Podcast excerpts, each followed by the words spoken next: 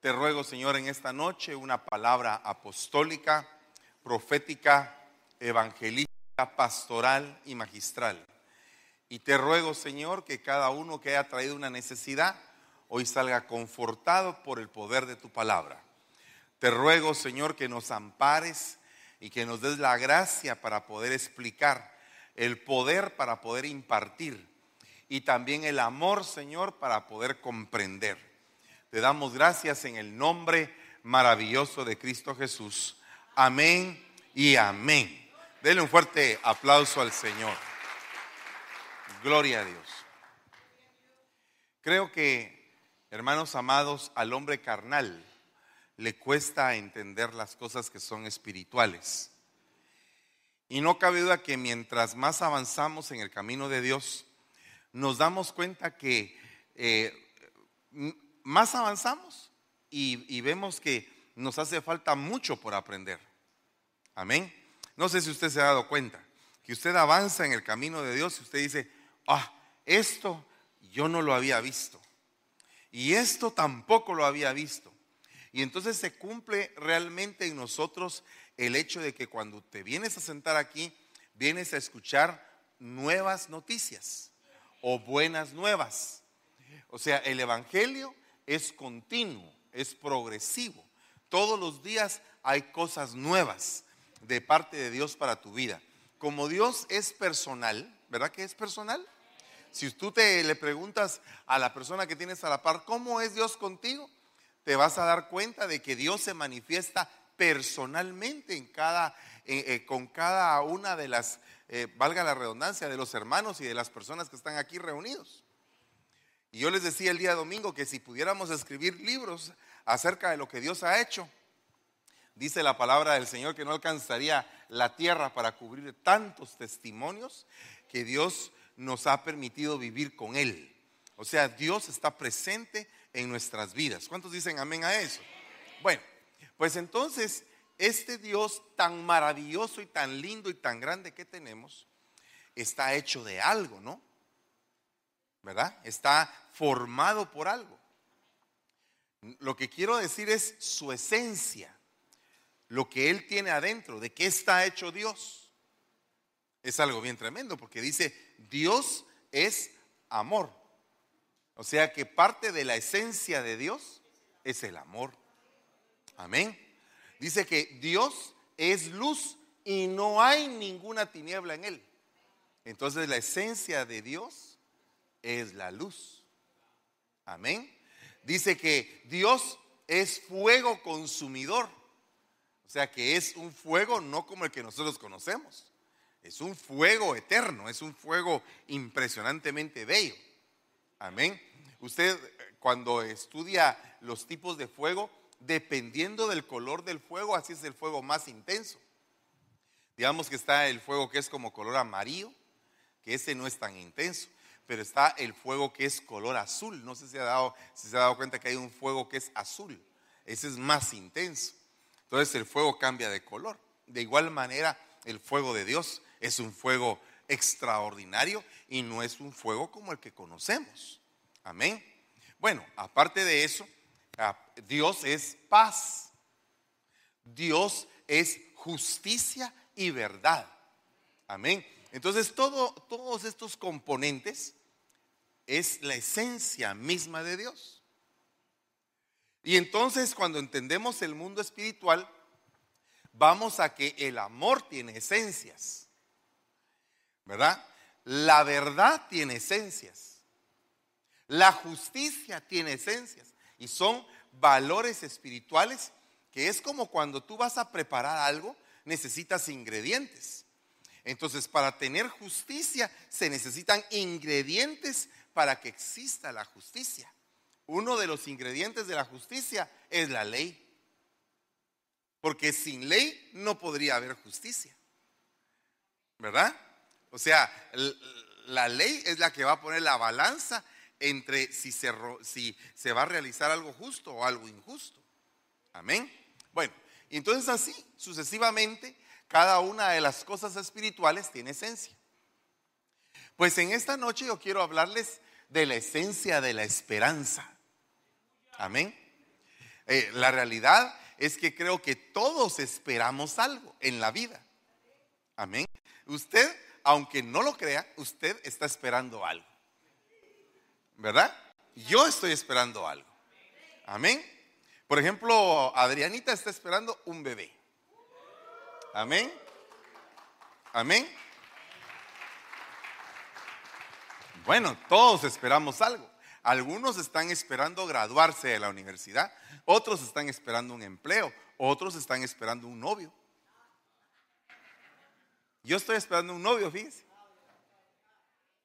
Amén. ¿Usted también? Estamos esperando al mero mero. ¿Verdad? Que ya va a venir por nosotros. Entonces tenemos esa esperanza. Es lindo esperar. ¿Verdad? Es, es, eh, es lindo, es gratificante estar esperando ese día maravilloso en que las cosas que deseamos se van a cumplir. ¿verdad? Las cosas que nos han dicho. Entonces, esta esperanza tiene esencias, está hecha de algo. Y entonces me mostraba el Señor varias esencias, no las puse todas, pero, pero mire, hay esencias bien hermosas de la esperanza. Fíjese. Y, y acá podemos ver en este cuadro algunas de ellas. Por ejemplo, el Señor es la misma esencia de la esperanza. Sin el Señor nosotros no podríamos esperar nada, porque Él es el que nos provee de todo. Entonces todo va a venir como consecuencia de Dios. ¿Cuántos dicen amén? Entonces el que pone su esperanza en el Señor, no le van a faltar las cosas, porque va a llegar el día en que se le van a cumplir. Amén. Cuando tú confías plenamente en el Señor, las cosas se van a empezar a dar en tu vida. Amén. Por otra parte, dice que la alegría, el gozo y la paz son llenuras que provocan una esperanza. Cuando tú estás gozoso, cuando estás alegre, cuando estás en paz, es cuando más vienen momentos en los cuales tú te imaginas cosas buenas que vienen. Amén. Yo quisiera que todos aquí en la, en la iglesia tuviéramos un sueño de cosas lindas que vienen. Amén. Por ejemplo, dice la Biblia, el que anhela obispado, buena obra desea. Entonces, cuando una persona anhela, anhela algún día servirle al Señor a tiempo completo, esa es una esperanza. Y yo me, me recordé del tiempo en que yo anhelaba estos días.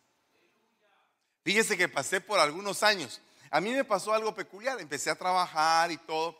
Me desarrollé en el trabajo que tenía. Pero llegó un momento en el cual el trabajo me empezó ya a aburrir.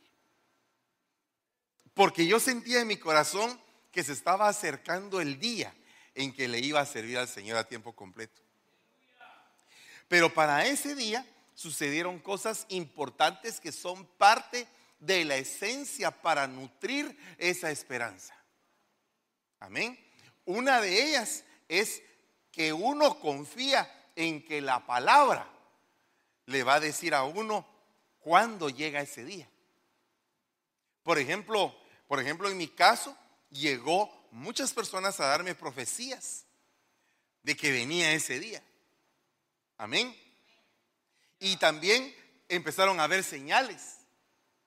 Empezó a haber un gozo más por las cosas de Dios que por lo demás. A lo demás se le empezó a perder el gozo. Y todo lo de Dios era lo que, lo que me llenaba. No sé si a usted le ha pasado que usted se sienta aquí en la iglesia y no quisiera salirse de la iglesia. Yo no quiero que termine, por favor, siga, siga, por favor. O sea, usted está gozoso, está deleitándose, está lleno. Esa es la alegría que provoca una esperanza. Pero también cuando usted ha hecho algo continuamente, por ejemplo, usted estudia y estudia y, se quema las pestañas estudiando, pues anhela el día en que se va a graduar. Porque la constancia es una de las esencias de la esperanza. Amén. Una persona que, una persona que es constante espera que, lo que en lo que ha sido constante llegue un día en que lo va a obtener. Por ejemplo, el que siembra espera la cosecha. Amén. Espera recibir el fruto de lo sembrado.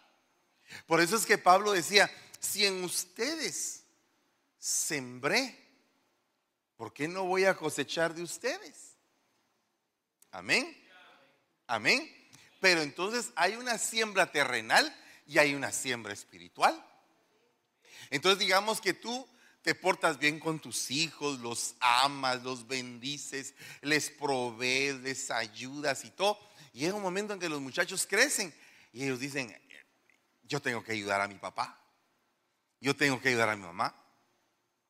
Conozco de, un caso en el cual el papá se vio enfermo de los riñones a tal punto que necesitaba posiblemente un trasplante de riñón.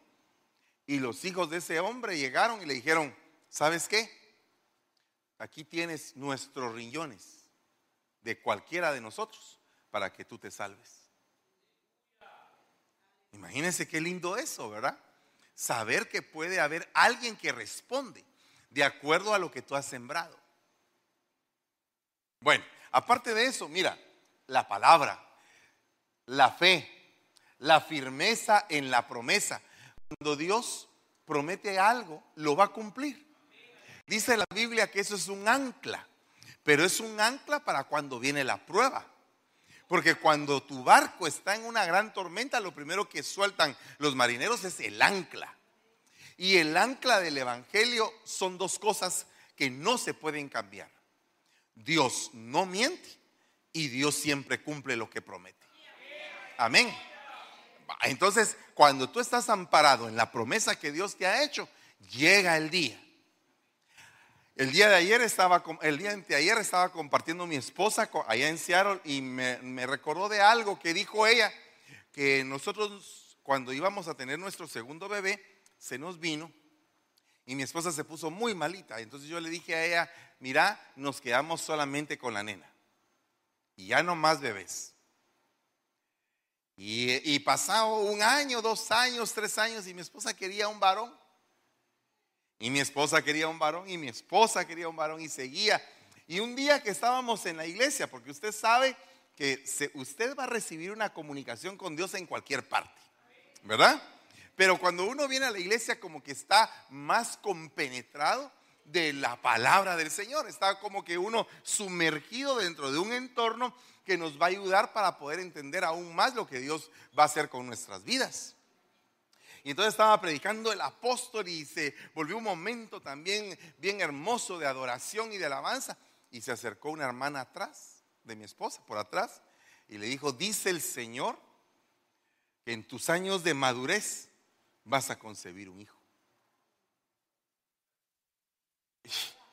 Y ella solamente oyó eso y reposó. Y ya se quedó esperando. Porque esa palabra que recibió en ese momento alimentó una esperanza. Se llenó ella de esperanza con esa palabra. Amén.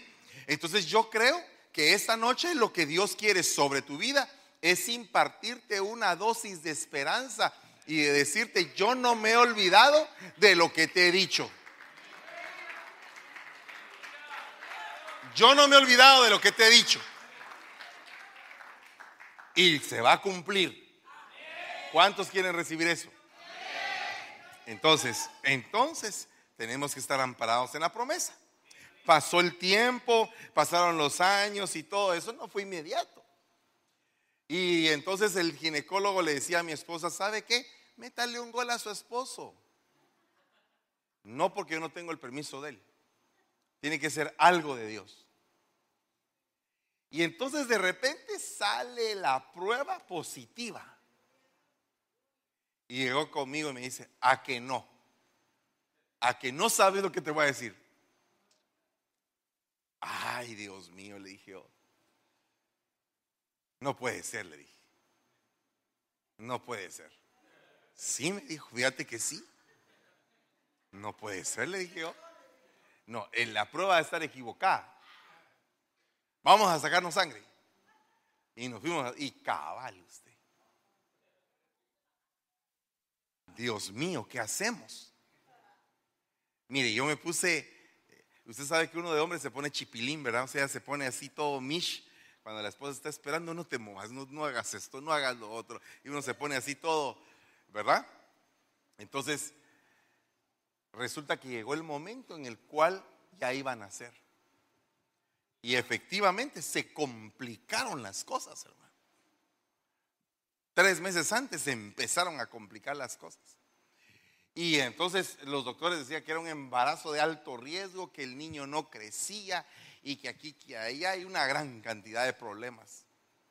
Pero había una esperanza. Y la esperanza nos estaba sosteniendo en la prueba. Porque la esperanza fue acompañada de palabra de Dios. Porque la palabra te nutre la esperanza.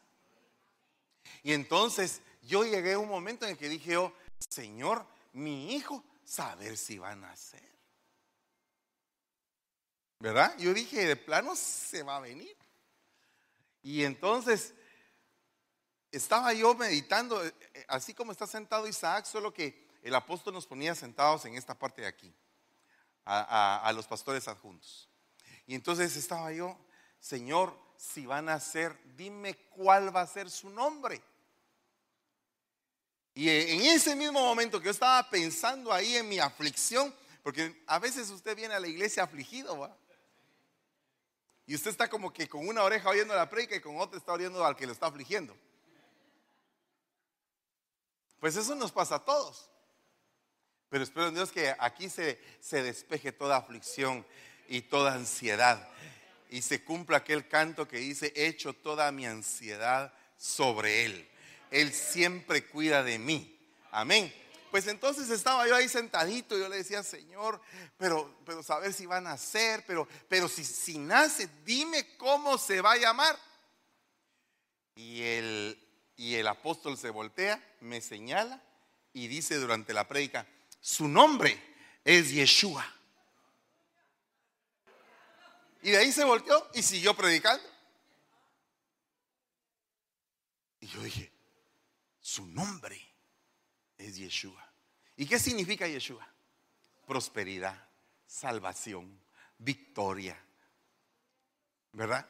Entonces yo entendí algo ahí en ese momento entendí que mi hijo iba a nacer.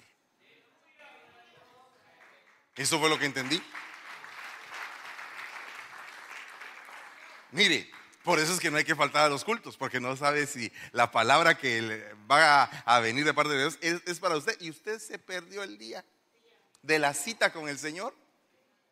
Vaya, de ahí otra cosa importante. Para tener esperanza uno tiene que tener carácter, hermano carácter. Porque dice que la prueba, ¿qué pasa? El sufrimiento produce perseverancia. La perseverancia produce un carácter probado. Y todo eso produce como resultado la esperanza.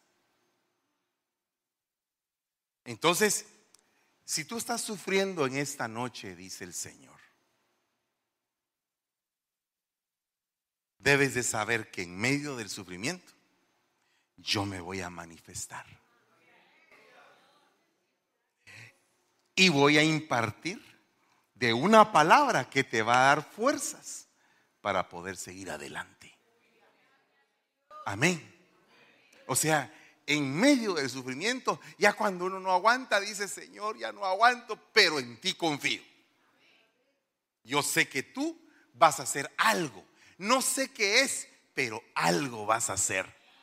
Y cuando tú empiezas a hablarle hacia el Señor, el Señor empieza a obrar, porque ya no estás poniendo la confianza en ningún hombre. Por eso es que yo me pongo a pensar muchas veces que cuando una persona está enferma y, la gente quiere que forzosamente el pastor vaya a orar por ella, ya no están confiando en Dios. Están confiando en el ministro, pero no en el Señor. Es que cuando es una oración del Señor, un hijo de Dios, en donde quiera que esté, la puede hacer y Dios le puede contestar. Amén.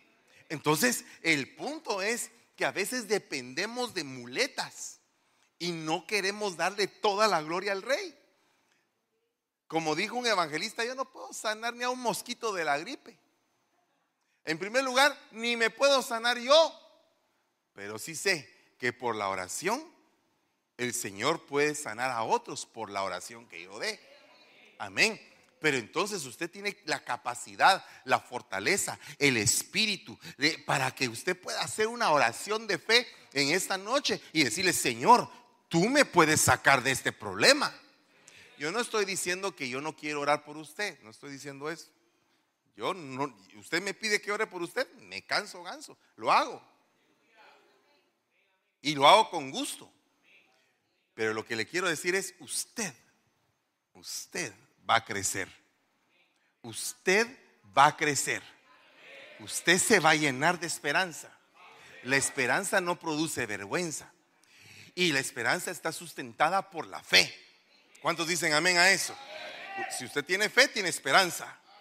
Usted tiene fe, se llena de fe y dice, Señor, en el nombre de Jesús, esto se va a realizar. Y tú empiezas a soñar, empiezas a creer, empiezas a ver como que todo ya está hecho. Por eso es que la fe es la certeza de lo que se espera. Entonces la fe es la esencia de la esperanza. Pero la esperanza es la que va a realizar toda la visión de lo que tú vas a, a verte, cómo te vas a ver en el futuro. Yo imagino que Ana ha de haber estado, ha de haber estado pensando cómo iba a chinear a, Samuel. Chinear, pues, o sea, mecer. Me imagino que ella ha de haber estado pensando cómo va a ser. ¿Será que va a salir canchito? ¿Será que va a salir negrito? ¿Cómo va a salir? ¿Verdad? ¿Ustedes, eh, ¿Ustedes alguna vez se puso a pensar en cómo iba a ser la cara de sus hijos? ¿Verdad? por ejemplo, cuando, cuando la nena nació, la nena pesó un montón, hermano, una nenona. Pesó casi nueve libras.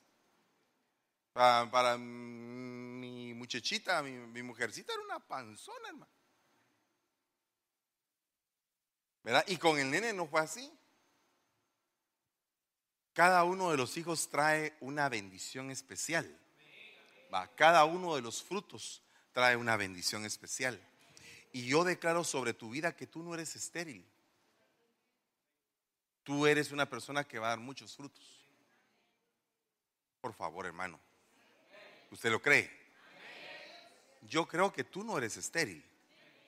Yo creo que tú vas a dar muchos frutos. Yo creo que el problema que tienes va a pasar. Yo creo que el problema que tienes se va a disolver así. ¿Sabes qué creo?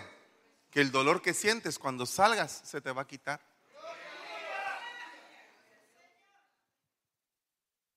Yo creo eso.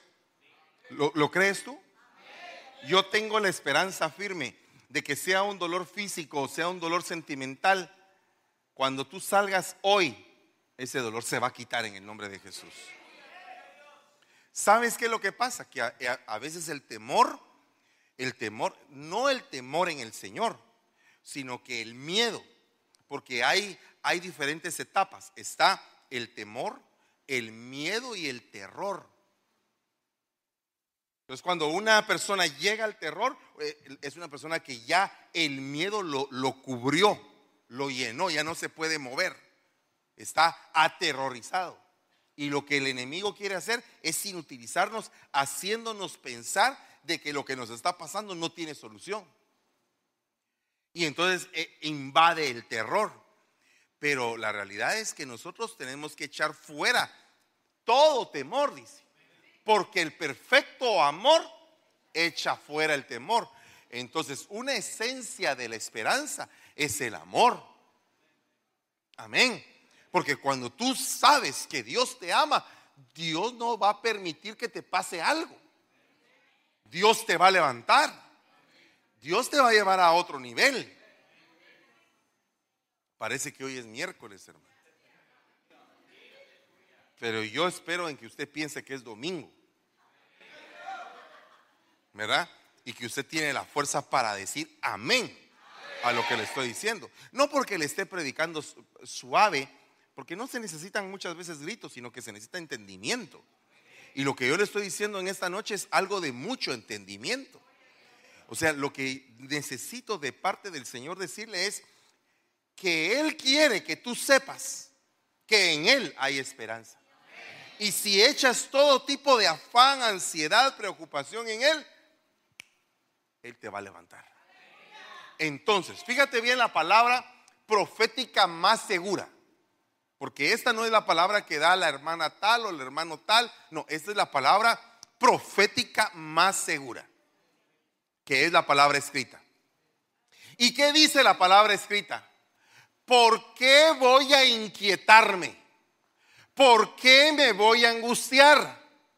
En Dios pondré mi esperanza y todavía lo alabaré. Él es mi Salvador y es mi Dios. Amén.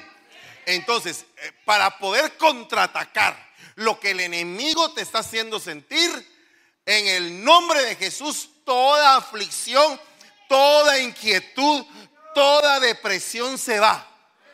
Esa palabra, esa palabra, inquietarme, en hebreo significa me siento hundido me siento deprimido, me siento abatido, me siento derribado, echado, encorvado, me siento humillado. Eso es lo que está diciendo. Pero cuando dice que en Dios pondré mi esperanza, significa que el Señor te va a sacar de donde te sientes hundido, te va a levantar, te va a fortalecer, te va a llenar, va a arrancar toda depresión de tu vida. Te va a liberar de eso te va a liberar de esa carga. En esta noche te va a liberar de esa carga. La otra cosa que dice ahí es, ¿por qué me voy a angustiar? ¿Por qué voy a empezar a hacer un sonido fuerte? Dice la palabra en hebreo. ¿Por qué voy a estar en una gran conmoción o en un tumulto? ¿Por qué voy a rugir? ¿Por qué me voy a lamentar? ¿Por qué voy a estar clamando? si en Dios he puesto mi esperanza. Entonces, hermano, hasta la queja, hasta la queja se tiene que ir en el nombre de Jesús. Hasta la queja se tiene que ir. Cuando dice ahí depresión, usted sabe que la depresión es el mal del siglo. Hay muchos que padecen de depresión en estos días, pero un montón de gente está padeciendo de depresión. ¿Usted alguna vez ha padecido de depresión? Si usted no, yo sí. Cuando yo vine para acá, eh, alguien podría decir, hermano, pero es que usted estaba haciendo la obra. Sí, hermano. Si yo estoy haciendo la obra, pero quiero eh, hacerle entender de que yo, en mi debilidad como ser humano, padezco de ciertas cosas, como también padece usted, como padecemos todos. Y que el Señor permite ese tipo de pruebas para saber cómo nosotros vamos a ser fortalecidos en el Espíritu. Amén. O sea, no nacimos sabiendo ni tampoco nacimos ya en la perfección, sino que venimos aquí a pelear contra todo ese tipo de espíritus y de problemas para hacernos más que vencedores por medio de aquel que nos amó. Por eso es que somos más que vencedores. Más que vencedores. Pero ¿qué significa eso? Que tenemos que pasar pruebas y vencerlas. Otra prueba y vencerla, otra prueba y vencerla. Y conforme vamos pasando esas pruebas, nos vamos volviendo cada vez más fuertes, cada vez más victoriosos. Llevamos una victoria, otra victoria, otra victoria, galardones, medallas y todo. ¿Por qué? Porque hemos pasado diferentes pruebas. Amén. ¿Qué me va a separar del amor del Señor? Tribulación, angustia, persecución o hambre, desnudez, peligro, espada.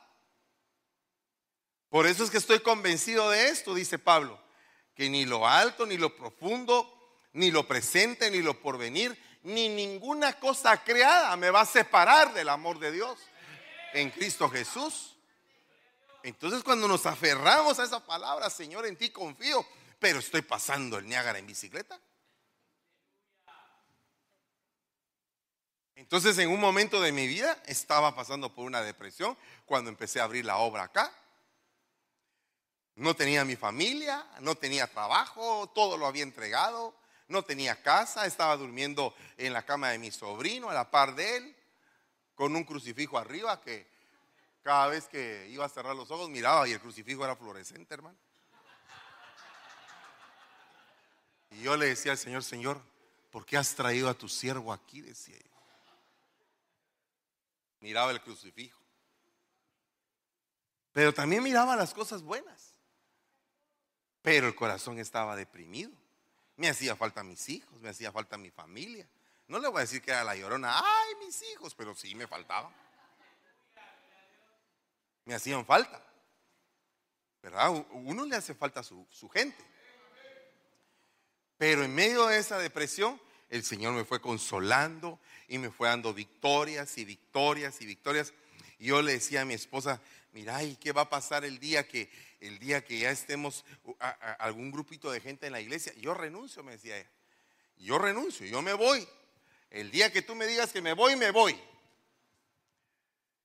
Y yo decía, Señor, pero ¿será que se va a venir? Está ganando bien allá. Ellos están bien allá. ¿Será que va a venir? Y el día, la hora llegó. Cuando le dije, estoy listo ya te puedo sostener. ¿Te puedes venir? Ahorita presento mi carta de renuncia. La rogaron en el trabajo para que se quedara. Pero ya se había vencido el tiempo. Y entonces se vino. Y bendito sea Dios, ya tenía mi familia. Pero fueron dos años y medio peleando contra la depresión. Cuando le pregunté al Señor, Señor, ¿por qué me has hecho vivir esto? para que entiendas lo que siente mi pueblo que está aquí al tener a su familia del otro lado. Amén. Terrible, ¿verdad? Entonces, ese dolor, yo sé que es ese dolor. Pero tuve que pasar ese momento de depresión y entender la victoria de Jehová. Por eso te digo en esta noche, lo que estás pasando va a terminar. Pronto. Pronto. Algunos, esta palabra es para darle fin al problema que tienen. Esta palabra que estoy dando en esta noche, dice el Señor, que es para darle fin al problema. Y vas a empezar a ver cosas diferentes mañana. Mañana las vas a ver. No es para todos, pero hay algunos que para ellos es este momento. Se va a acabar eso en el nombre de Jesús. Te vas a levantar mañana. Y esa depresión que has sentido se va a ir en el nombre de Jesús. Y vas a estar feliz. Pero entonces tenemos que entender por qué viene la depresión. Amén. ¿Por qué viene la depresión? Fíjese que aquí hay algunas cosas que dice que pasa cuando viene la depresión. Una de ellas son los factores genéticos, o sea que la depresión se ha llegado a entender que puede ser hereditaria. Y yo reprendo en el nombre de Jesús. Si usted ha tenido algún familiar, dígase padre o hermanos depresivos, a usted no le corresponde eso. ¿Sabe usted que ya tiene nuevo papá? ¿Sabe que tiene nueva sangre en su, en su ser? ¿Sabe usted que la genética divina ha entrado a su corazón, a todas sus venas, arterias y todo, y que nos está transformando y nos está llevando de gloria en gloria? ¿Sabe usted que las cosas viejas pasaron y todas el Señor las está haciendo nuevas? ¿Sabe usted también de que la mala manera de vivir de nuestros padres quedó cortada en el nombre de Jesús? Cuando entramos a este sistema de cosas. ¿Sabe usted eso? Entonces tenemos que creerlo. Amén. No quisiera oír en el pueblo que hubiera alguien que, es que fíjese que mi mamá ha padecido de depresión y mi abuelita también y no sé quién se suicidó y no sé qué pasó y todo el mundo depresivo. Esos fueron ellos. Pero tú tienes un nuevo decreto a tu favor. Que la sangre de Cristo limpió todas las cosas toda el acta de decretos que era contraria a tu vida, que estaba en tu contra, quedó anulada en la cruz del Calvario. Y la sangre de Cristo ha limpiado todo eso. Entonces nosotros estamos en un proceso de restauración y de regeneración. Entonces nosotros tenemos que renunciar a toda depresión heredada, hermano. También quiero, le voy a mostrar los demás, pero me voy a saltar porque el Espíritu me dice que otra de las causas por las cuales hay depresión clínicamente establecido es por los factores ambientales. Y entonces hay lugares donde tú vives que ya no es el tiempo que vivas ahí. Que ya llega el tiempo en que se te dé tu éxodo, tu carta de salida, el tiempo para servirle al faraón ya terminó. Pero tú tienes que entender que la mentalidad de esclavitud tiene que ser rota y tienes que entrar en una mentalidad en que aunque estés en el desierto, en el desierto va a estar la nube, va a estar la columna y va a haber maná. Y Dios no te va a desamparar. Pero hay cosas ahí en el lugar donde vives que causa depresión y ese lugar ya no te corresponde. Voy a ponerte un ejemplo. Si tú estás en un lugar alquilando, alquilas un pedacito, pero toda la gente ahí le has predicado por años, le has hablado de Dios, nadie se convierta. Aparte de eso, hacen parrandas, fuman marihuana, se vuelve un gran problema ahí en tu vida. Sal de ahí es que no encuentro otro lugar a ese mismo precio. O sea que por dinero entonces sigue ahí martirizándote. ¿Sabes cómo piensa una persona que conquista? Dice, ok, el problema es el precio, pero la solución es Dios. Entonces lo primero que hay que hacer es hablarle al Dios de lo imposible poner un mensaje aquí en la iglesia. Necesito un lugar donde vivir. También, si tú eres cristiano, se supone que si un hermano te va a abrir las puertas de su casa, vas a ir a, dar un buen testimonio. ¿Verdad? Amén. No vas a ir a hacer pedazos todo lo que, el favor que te hicieron, ¿verdad? Porque entonces el factor para deprimir a los hermanos eres tú. Está fregada eso, ¿verdad? Reprendemos en el nombre de Jesús. Pero entonces resulta que hay algo bien interesante en esto. Dios quiere que salgas de ahí. Yo sé que a alguien le estoy hablando, hermano. Yo siento en mi corazón que le estoy hablando a alguien. Ya terminó tu tiempo, porque ese lugar te produce depresión. Es que no encuentro trabajo, es que a mí no me dan trabajo, es que a mí no sé qué. Mire, hermano, aquí hay unos trabajos tan raros por no decir ridículos. Hay gente que le pagan bien por sacar a pasear a un perro. Imagínense usted. ahorre un poquito de sus tarjetas, vaya a un lugar a que se las impriman. Vista Print, 9 dólares por 500 tarjetas. Manda a hacer, cuido perros, los saco a pasear. Los llego a traer a tal hora y a tal hora los llego a dejar. Un montón de tarjetitas debajo de las puertas de un lugar donde usted vea que hay gente con billete. Y al rato le va a llamar alguien. Le va a decir, tengo un perro. Ya la, la hermana, sin esperanza, está pensando, de plano un gran perrón así, que me va a botar y que me va a arrastrar en la calle. mire, qué mente. Así no se llega a ningún lado. Rápido, es que, es que fíjese que la mentalidad negativa rápido, rápido se quiere, se deprime sola. El negativo no necesita eh, ayuda, se deprime solo.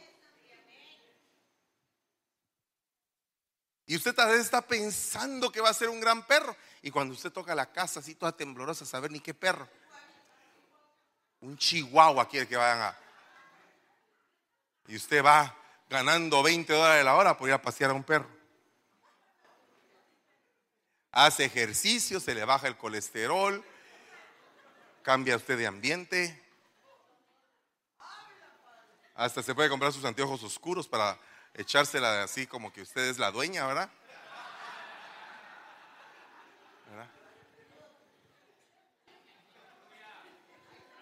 ¿O no? Hay unos trabajos tan raros, hermano. El que quiere recibir bendición la recibe. El que quiere recibir bendición, rompe con la depresión y se mete en el ambiente de la esperanza.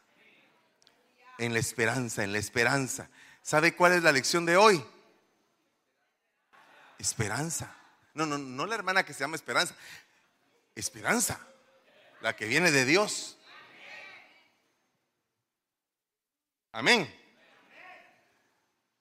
Es que usted lo dice que es fácil, hermano. Usted, usted piensa que todo es fácil. Y pues, si con Dios no puede ser difícil. Con Dios no puede ser difícil. Amén. Fíjese que ese su amén no me convence. Y no porque lo diga fuerte, sino que porque siento así el, el revirón. Así. Siento que es un amén como que, eh, como que viene aquí como que. Amén. Como que no muy convencido. amén. ¿Verdad? Fíjese que hasta los, los que manifiestan, sí se puede. Eh, fíjese, tienen esperanza. La gente tiene esperanza. Fíjese que ahora están eh, unos brasileños que se quieren venir 10 mil brasileños caminando. Yo no sé cómo van a pasar el canal de Panamá. No sé cómo van a pasar por el Darién ahí, no sé. Pero ellos quieren venirse caminando. Tal vez ni siquiera conocen el mapa. Tal vez les dieron un su mapa en la librería y dijeron, Estados Unidos aquí, solo hay que pasar este charco nadando, dijeron ellos. Pero ellos quieren venirse. ¿Tienen esperanza? ¿Tienen esperanza? O sea que tenemos que aprender portugués aquí en la iglesia para recibir a todos los portuguiños. ¿O no? ¿De veras tiene esperanza, hermano? ¿De veras, de veras, de veras? ¿Cree usted que al salir de aquí ya todo se arregló.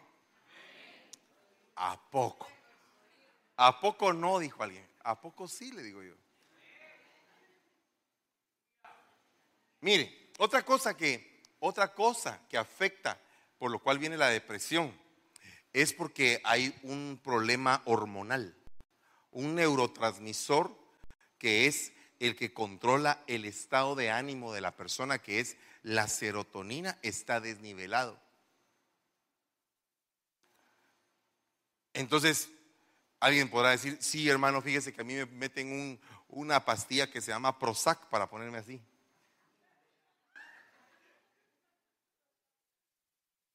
Ahora yo le pregunto, ¿no cree usted que Dios puede hacer un milagro hoy sobre su vida?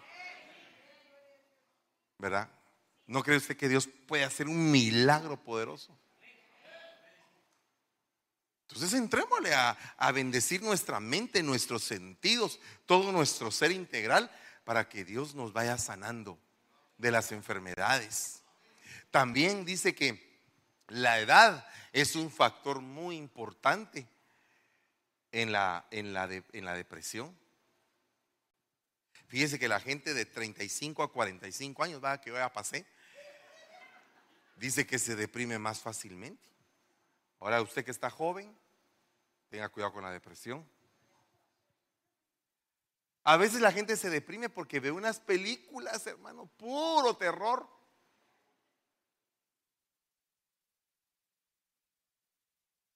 ¿O no?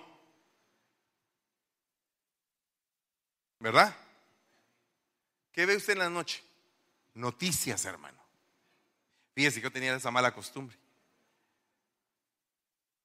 Llegaba a la casa a las 12, 11 de la noche, paz, encendía y a ver las noticias. Que no sé cuántos muertos, que eh, cohetes eh, que disparaban en no sé dónde, y que los tanques, y que aquí, que allá. Y, yo así, me usted. Por eso es que hay un montón de hermanas y hermanos que sueñan con el falso profeta, el anticristo y todo. No porque sea revelado, sino que ven un montón de noticias. Pero si usted se acuesta, después lo que hice fue, le dije a mi esposa, mira, ya no vamos a ver noticias, vamos a ver animalitos, le dije. Cada vez que lleguemos vamos a encender el televisor y vamos a ver animalitos. Y que los venados y que aquí, que allá. Y entonces de repente vi que había un, documental de ñus. ¿Usted conoce el ñu? Es como una vaca, solo que africana. Entonces estaba yo viendo, y así estaba como que durmiendo, viendo el ñu. Cuando sale un cocodrilo usted, y ¡fum! le agarra la pierna al ñu y el ñu ahí jala y jala al cocodrilo. Se me quitó el sueño solo de ver la escena, fíjese usted. Mi amor, ya no veamos animalitos. Mejor durmámonos. Lleguemos, ya no toquemos la televisión, durmámonos. Santos en paz. Llegamos a la casa a dormir. ¿Puede llegar usted esta noche a su casa a dormir? Claro que no coma mucho en la cafetería, coma lo que debe de comer. Porque si no, también sueños de extraterrestres y los nefilins y todo eso.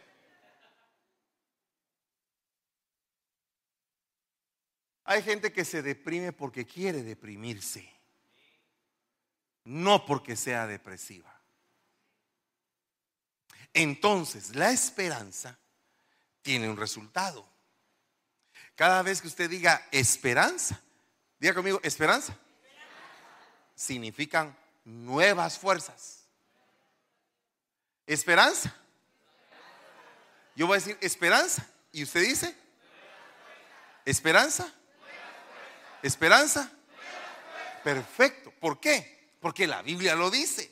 Los que esperan en Jehová obtendrán nuevas fuerzas. ¿Ok?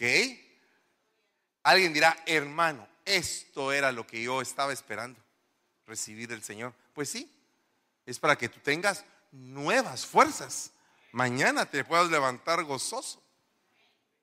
Mira, ¿por qué no pones como, como tu primordialidad en la vida al Señor? Y le dices al Señor, Señor, yo quiero estar en tu casa. No voy a faltar a tus cultos, voy a meterme y voy a, estar en ti. ¿Sabe qué piensa la gente? Mire, hermano, yo he estado por años en la iglesia y mi vida cada vez está económicamente más hundida. ¿Y sabe qué le digo yo? El Señor te está enseñando a vivir por fe.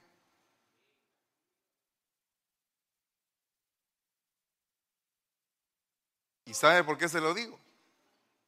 Porque eso me pasó a mí. Un año antes de ser llamado, ah, la hermano, ese año fue cosa seria. ¿Por qué? Porque en el año antes de ser llamado el Señor estaba trabajando con mi orgullo. Con el orgullo de tener un salario, con el orgullo de tener una posición. Entonces cuando paz perdí el trabajo, dije yo, Señor, ¿qué hago? llegué a hablar con el apóstol y el apóstol me dijo, bueno, te vas inmediatamente para Canadá, pero después él se quedó en stand-by el viaje. Y pasó un mes, dos meses, tres meses, cinco meses, nueve meses y no pasaba nada, Y yo ya iba a regresar a trabajar y el Señor me mandó una, una profecía y dijo, no me hagas miserable, yo voy a pagar tu salario. Nadie sabía que yo estaba buscando trabajo, más que solo él. Pero entonces, cuando viene ese tipo de palabra, el Señor te llena de fuerza. ¿Sabes qué siento en esta noche? Que tú necesitas fuerzas para continuar. Tú vas a lograr cosas en la tierra muy lindas. Pero esas no son tan importantes como lo que vas a lograr en el reino eterno. En el reino eterno vas a lograr algo bien hermoso. ¿Sabes por qué? Porque hoy es, es miércoles y estás sentadito aquí. Estás corriendo la doble mía. Entonces tienes que estar. Tienes que estar. Yo venía con mi hija a la iglesia Y cuando ya era noche, ahí se quedaba acostada en, debajo de las sillas. Pero ¿qué pasa? Alguien podría decirme, ay, la niña tan ingrato el papá. No, está en la casa del Señor. Y seguirá en la casa del Señor todos los días de su vida. Y yo le ruego al Señor por mis hijos que estén en su casa todos los días de su vida.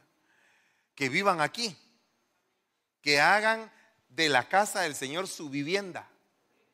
Y yo quiero que tus hijos hagan de esta casa su vivienda. Que vivan aquí. Que ya no sepan que, que ya sepan que el miércoles, ah, a la iglesia, papá. Ay, mira, estoy cansado. Nada. Yo tengo que estar en la iglesia, tengo privilegio, tengo que eso, tengo aquello, tengo aquí. El niño educando al padre. Qué, qué vergüenza, ¿verdad? ¿No cree usted? Pero los hijos metidos en la iglesia llegan a ser extraordinarios. ¿Por qué cree que los judíos son tan inteligentes? Porque desde pequeños les están metiendo la enseñanza de la palabra. Desde pequeños los ponen a leer. Y como decía mi apóstol, en hebreo no hay vocales, sino que solamente hay consonantes. Entonces las vocales ellos las tienen que pensar cuáles son. Entonces ellos desarrollan una habilidad ¿verdad? Una habilidad en cuanto a la lectura tremenda, porque tienen que estar viendo cuáles son las vocales que faltan. Ah, de cuentas que yo solamente le escribo eh, consonantes, usted tiene que ver qué, eh, qué es lo que piensa decir ahí. Digamos, ¿cómo usted escribiría la palabra bendiciones en consonantes? V, E, D, C, N, S. ¿Verdad? ¿A usted le ha mandado alguna vez algún mensaje así? Y usted dice, ¿qué dice ahí? Inmediatamente usted piensa, bendiciones. Aunque no están las, ah, vocales. ¿Por qué? Porque usted es inteligente.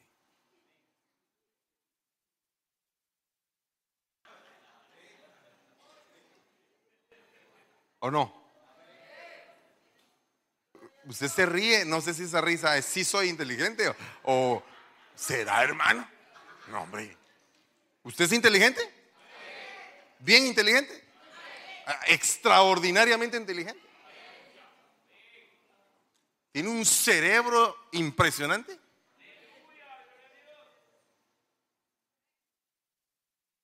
Yo espero en el Señor que usted piense que tiene un gran cerebro que Dios le ha dado. Lo único es que no todos son inteligentes en la matemática. Porque e-, ese es el problema, que la gente dice, eh, yo no soy tan inteligente porque no sirvo para la matemática.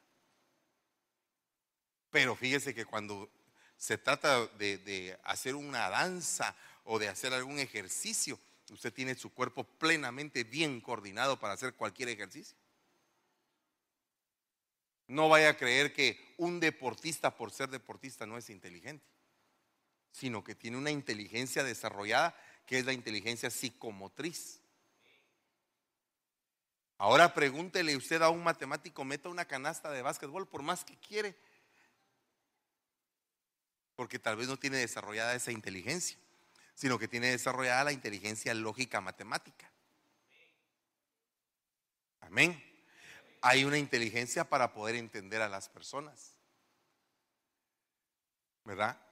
Esa inteligencia se llama interpersonal. Entonces, el que a usted, usted se pueda relacionar con un montón de gente y con todos se lleve bien, eso es usted una persona inteligente. No todos nos llevamos bien con todos, hermano. Va, por no decirle, hay gente que es bien odiosa, fíjese. Hay gente que a todo el mundo le cae mal, pero son bien inteligentes.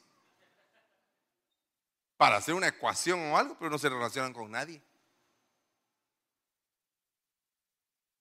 Entonces hasta el relacionarse. Imagínese usted que una persona que se relaciona tiene que convivir con diferentes temperamentos, hermano. Hay maridos que son tan inteligentes que se llevan bien con la esposa y con la suegra.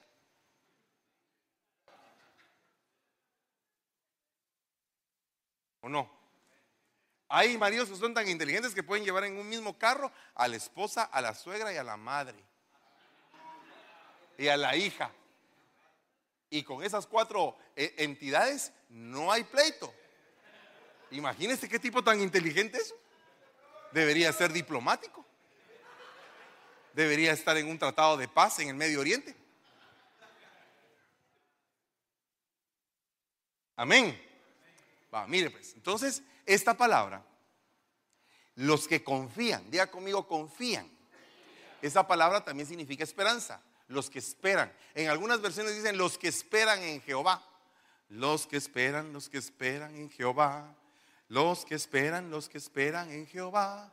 Como las águilas, como las águilas, sus alas levantarán. Como las águilas, como las águilas, sus alas levantarán. Pero fíjese que esa palabra esperar, diga conmigo esperar, esperanza. Esa palabra se dice en hebreo kabá, que significa atar y que significa ligar. Entonces, los que esperan en Jehová, lo que dice en español tendría que decir los que están ligados a Jehová los que están atados a Jehová. Imagínese usted estar atado al Señor. A donde Él va, tú vas. Donde Él se mueve, tú estás. Donde está la presencia de Dios, ahí te manejas tú.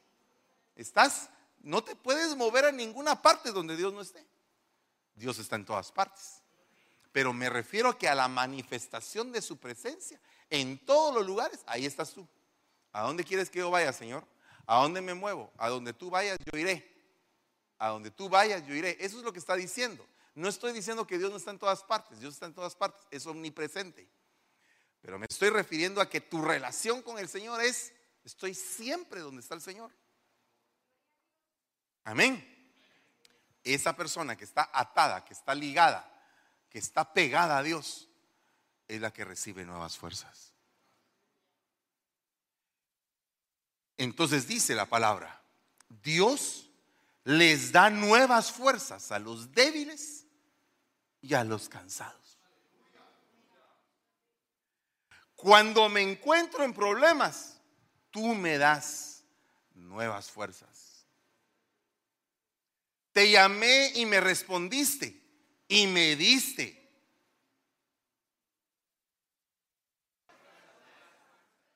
Me das y me guías por el mejor camino, porque así eres tú.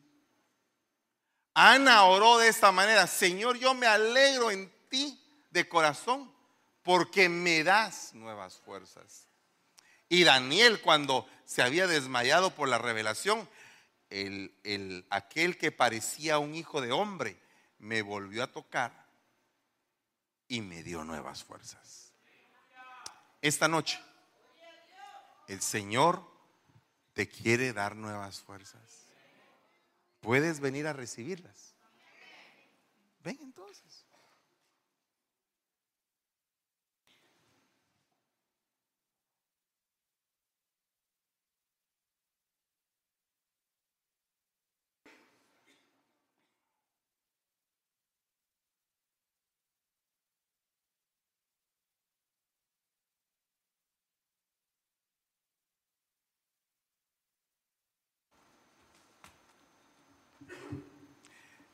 Yo te quiero declarar en el nombre de Jesús que esta noche no es una noche de casualidades. Esta es una noche de hechos y de milagros. Es una noche en la cual Dios te ha hablado por su palabra. Y te está diciendo, fuera toda depresión fuera toda carga. Que sea nutrida tu esperanza. Y que tomes de mí, dice el Señor, nuevas fuerzas. Nuevas fuerzas. El Señor es mi pastor. Nada me faltará. El Señor es mi pastor. En pastos delicados, me hará descansar.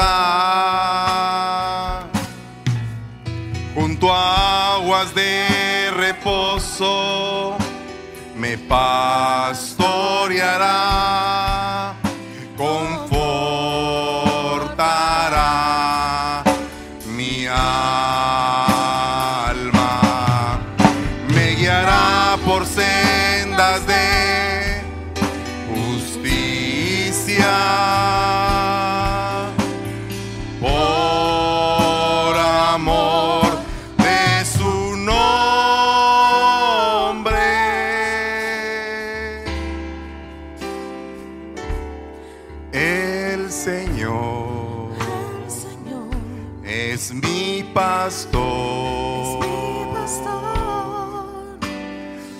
Nada me faltará. Confiésalo.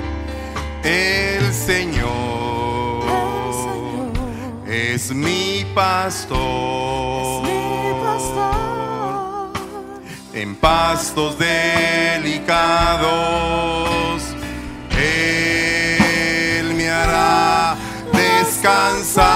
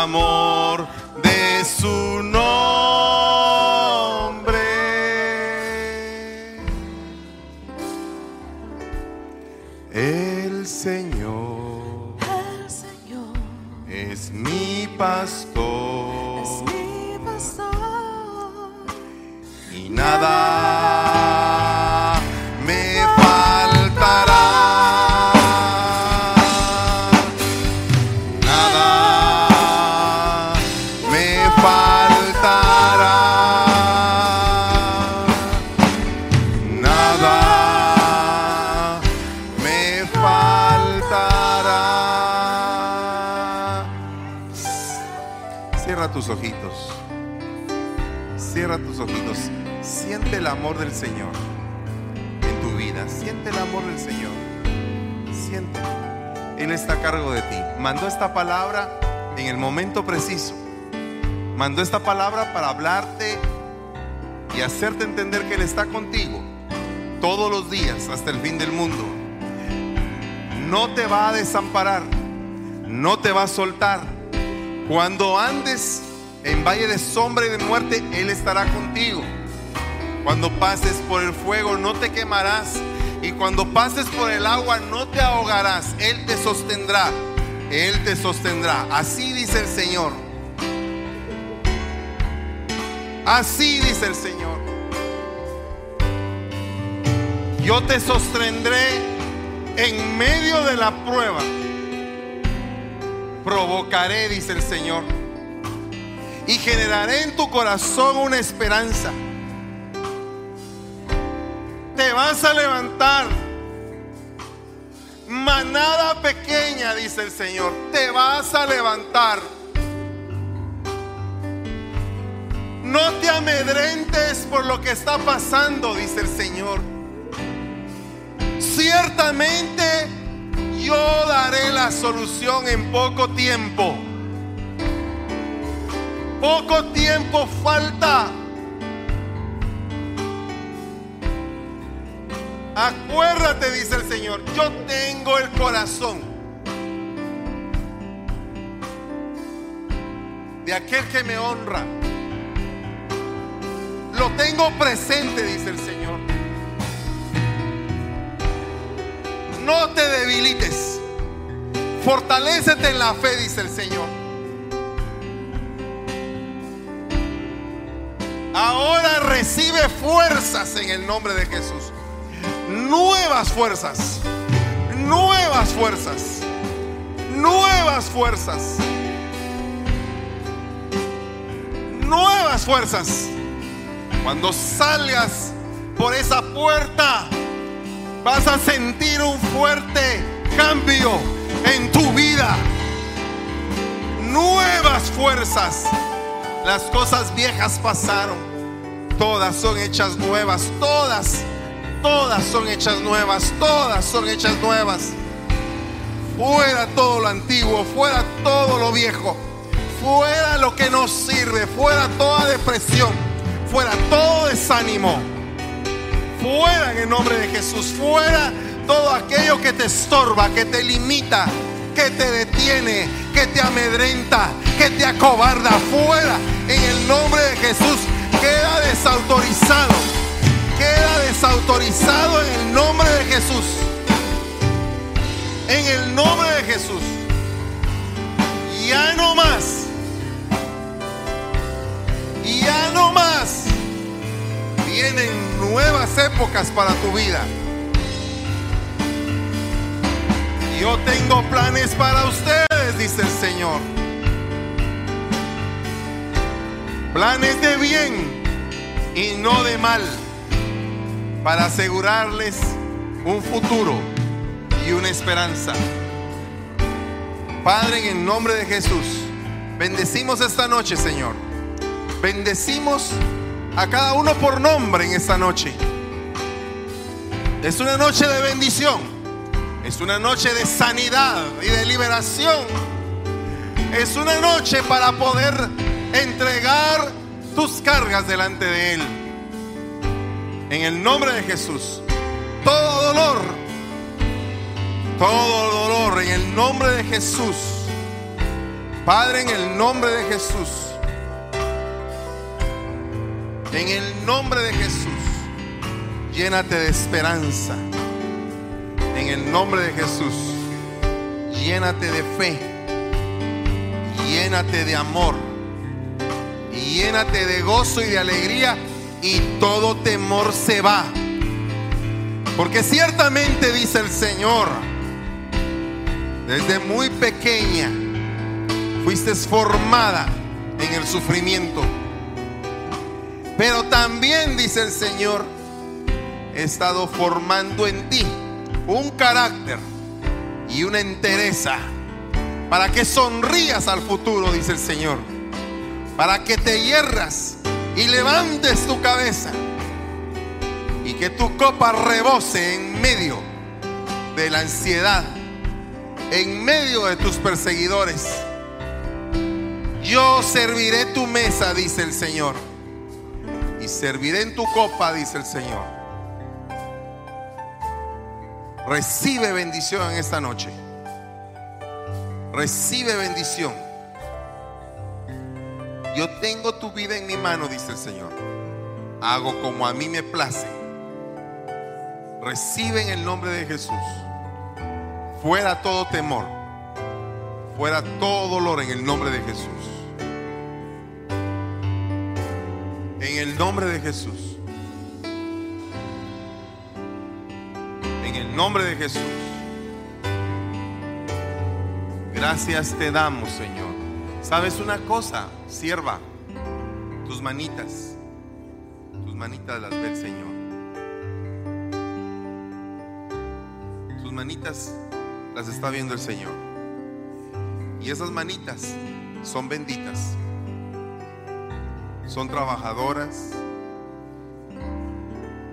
Y sabes una cosa, el Señor está poniendo aceite en esas manitas. Todo yugo y toda carga. Todo lo que detenga que tú puedas hacer, que tú puedas lograr, que tú puedas triunfar, Todo lo que detenga tu caminar lo quitamos en el nombre de Jesús. Todo obstáculo en el nombre de Jesús.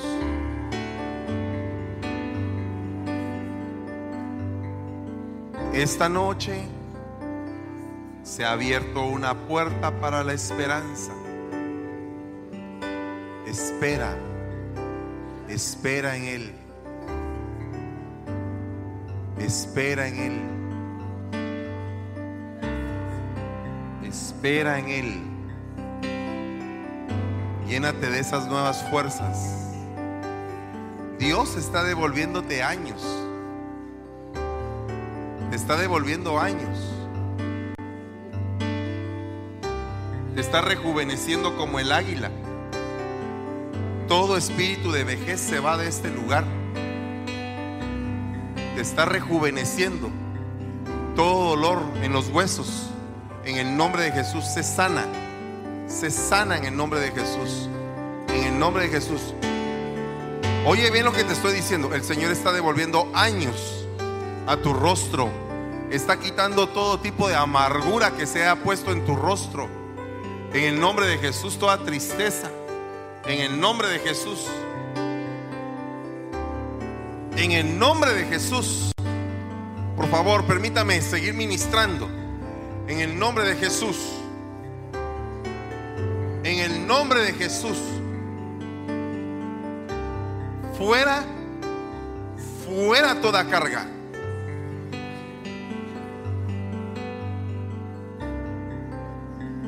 Aunque la respuesta tarde, llega el día, hija, en que todas las cosas que Dios ha dicho se cumplen. Llega el día en el cual se abren los cielos y llega de nuevo la lluvia a tu tierra. Y el tiempo de sequía se terminó. Llega el día en que los graneros estarán llenos de frutos. Porque el que con lágrimas siembra, espera el fruto de una gran cosecha. Sigue siendo firme en tus convicciones. Sigue perseverando en la lucha contra ti misma. Porque llegará el día en que en todas las cosas en las cuales has luchado tendrás total victoria. Y ya no habrá fracaso. Te convertirás en más que vencedora. En el nombre de Jesús. En el nombre de Jesús. Oigan, cautivos de la esperanza, dice el Señor. Yo les anuncio que el doble les restituiré. El doble. El doble. Sigue esperando, sigue confiando. No te desalientes. Al final está el doble. Está la doble porción. A los que esperan hay una doble porción. Sabes una cosa, dice el Señor. No va a ser como tú esperas. Va a ser mejor de lo que tú esperas. Mejor de lo que tú esperas. Solamente ten fe. Mejor de lo que esperas. Mejor de lo que esperas.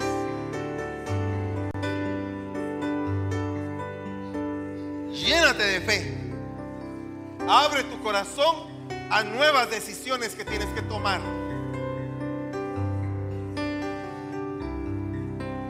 En el nombre de Jesús. En el nombre de Jesús.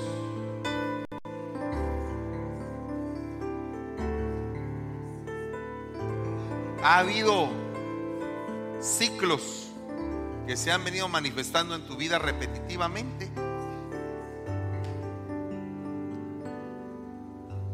Rómpelos. Toma decisiones. Rompe esos ciclos. No te pertenecen.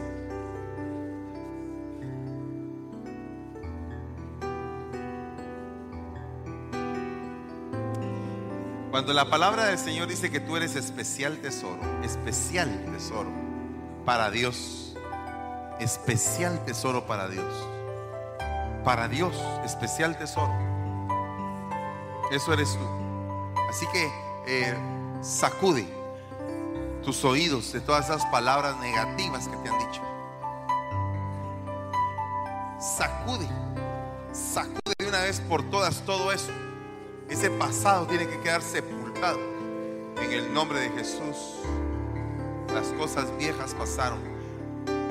Todo viene nuevo, todo es nuevo. Confiésalo, créelo firmemente. Créelo, créelo. Cree que todo el Señor lo está haciendo nuevo.